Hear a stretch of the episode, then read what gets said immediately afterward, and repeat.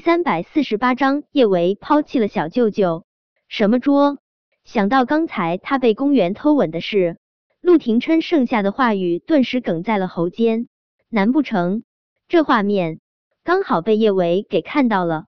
陆廷琛的眉头蹙得更厉害了一些。他怎么觉得自己好冤枉、好委屈、好无辜呢？见陆廷琛不说话了，顾衍更是冷笑的嘴巴都抽风了。陆九，你被我说中了痛处，没话可说了是不是？你不是对公园没意思吗？你现在和公园纠缠不清，算是什么啊？九嫂一个人在异国他乡，挺着个大肚子给你生了俩孩子，九嫂容易吗？他，你这么欺负九嫂，我看不下去啊！陆九，九嫂给你生孩子的时候刚成年吧？人家九嫂为你付出了这么多，你就脚踏两只船啊？陆九。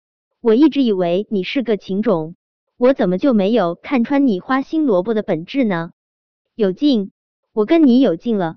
顾衍气的吹鼻子瞪眼。陆廷琛要是反驳一下还好，他这么不说话，真的是默认了。顾衍坏心的想着，九嫂答应韩景那小子的求婚才好呢，气死陆九这根花心的萝卜。汪铎一边听着顾衍对陆廷琛的言语讨伐。一边用充电宝给自己的手机充电，失联好几天的手机好不容易开机。汪铎本来是想要查看一下未接电话来着，谁知一下子就收到了好几条 APP 推送的新闻。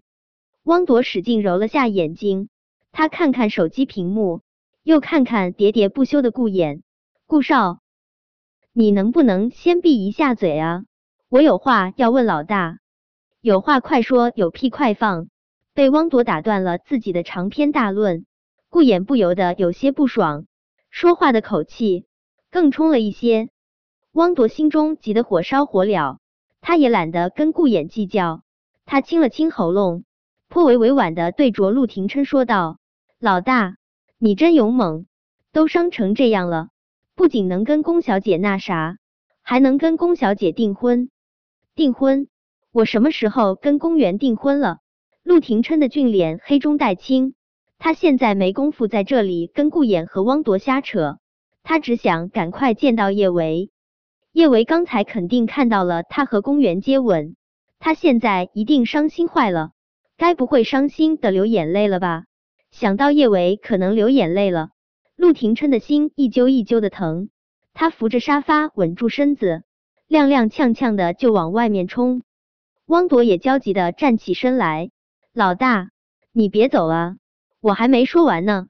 你和龚小姐不仅订婚了，连结婚的日子都敲定了，就在下月初八。听了汪铎的话，陆廷琛不由自主的顿住了脚步，他折回来，一把抓过汪铎手中的手机，看着汪铎打开的那条新闻，陆廷琛的俊脸直接被黑云吞噬。盛云熙手写的声明，陆氏官博发声，还有不知道哪个不想活的在网上爆出了他和公园的结婚请帖，请帖上的照片。还有模有样的，这照片合成技术。真不错啊，很好，很好，盛云熙都会算计他亲儿子了，还有公园，盛云熙会做出这种事，少不了公园在一旁煽风点火，他们。都想的真美啊！他们趁着他这几天去跟陆潇搏命，将这订婚和结婚的消息整得天下皆知，到了无法挽回的地步。他们觉得，以他对陆氏的重视，一定不会让陆氏和陆家的名声受损。现在全天下的人都以为他和公园要结婚了，他为了陆氏的声誉，只能乖乖娶了公园。这算盘打得多好啊！可惜。他们还是不够了解他陆廷琛，陆廷琛的胸口撕撕扯扯的疼，他知道这不是伤口疼，而是心疼。网上的这些新闻，叶伟也一定看到了，他联系不上他，本来就难受极了。再看到他和公园订婚的新闻，还有他还看到了他和公园接吻，陆廷琛用力抓了下自己的胸口，那种疼痛。却是有增无减，他一定伤心死了。他让他心爱的姑娘那么伤心，他疼死也是活该。小舅舅，以后你不许吻别的女人。嗯，我不会吻别的女人。小舅舅，你要是吻了别的女人怎么办？叶维，如果有一天我吻了别的女人，只能说明一个问题，我不爱你了。陆廷琛的脑海之中，蓦地浮现出好多好多的声音，反复回味着这些话。陆廷琛心中疼得喘不过气来。他对叶维说过，如果有一天他吻了别的女人，那就是他不爱他了。叶维亲眼看到他吻了公园，叶维一定以为他不爱他了。他怎么就被公园得逞了呢？陆廷琛真想一巴掌拍死自己。陆廷琛三步并作两步，恨不得立马冲到叶维面前。陆九，你这是要去找九嫂吗？估计九嫂现在没空理你。我们刚才从外面来的时候，韩景那小子正在跟九嫂求婚呢。我看那架势，九嫂十有八九是要答应了。哟呵，我得给九嫂包个大红包，恭喜他终于甩掉了花心大萝卜，脱离苦海啊！顾衍一脸的幸灾乐祸。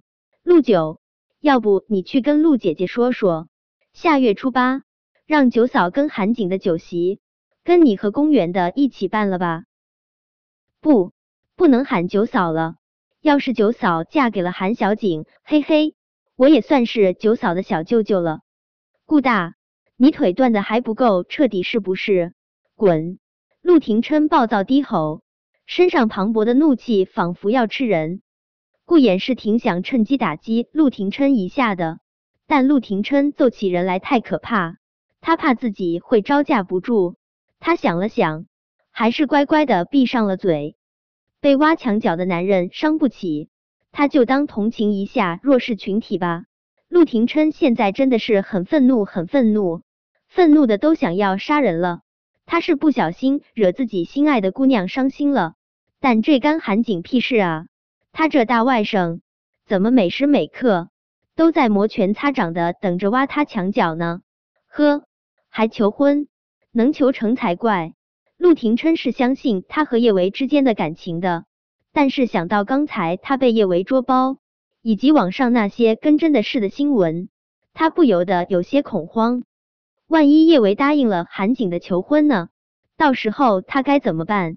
陆廷琛胸口堵得喘不过气来，那样他起步就要被叶维给抛弃了。本章播讲完毕，想提前阅读电子书内容的听友。请关注微信公众号“万月斋”，并在公众号回复数字零零幺即可。